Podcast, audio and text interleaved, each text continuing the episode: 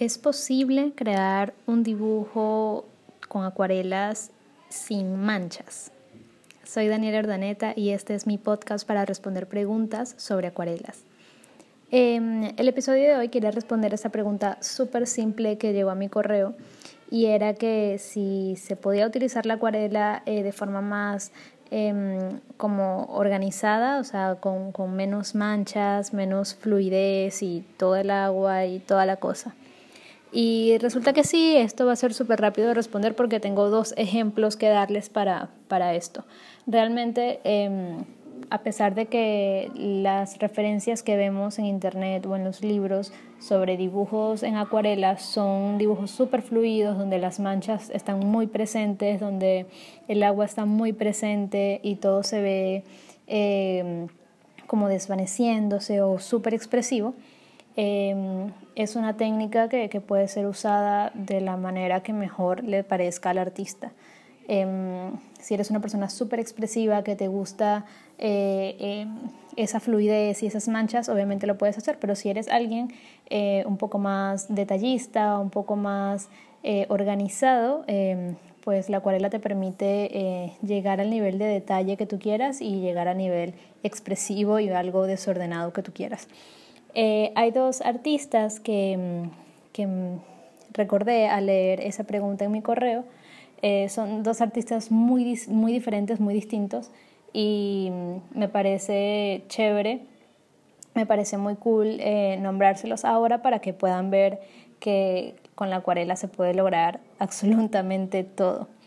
El primer artista que, que les recomiendo eh, se llama Eric Christensen, es un artista hiperrealista.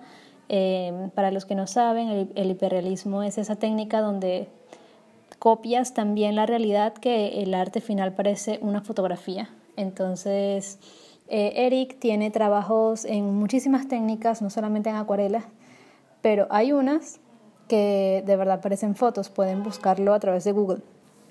Eh, tiene muchos bodegones, eh, creo que son como que el, tema más común en su trabajo y hay unas hechas en acuarela donde de verdad no hay mancha, sino que hay capa y capa y capa de color y todo está súper detallado y súper realista. Entonces, ese puede ser un artista que pueden buscar para, para ver que, que sí se puede lograr hacer cualquier cosa con las acuarelas.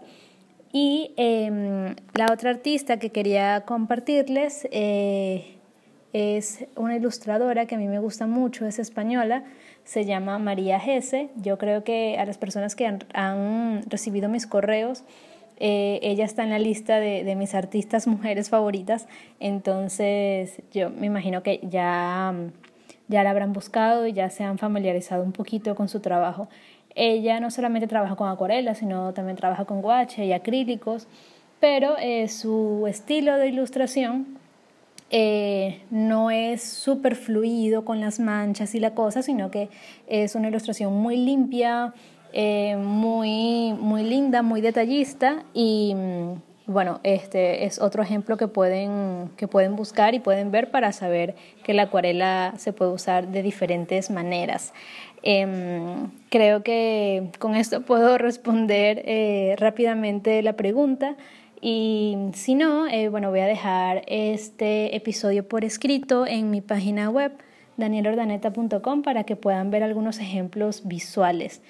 Em, espero que les haya gustado este episodio y no olviden enviarme sus preguntas a mi correo electrónico info arroba danielordaneta.com y listo, nos escuchamos en el próximo episodio.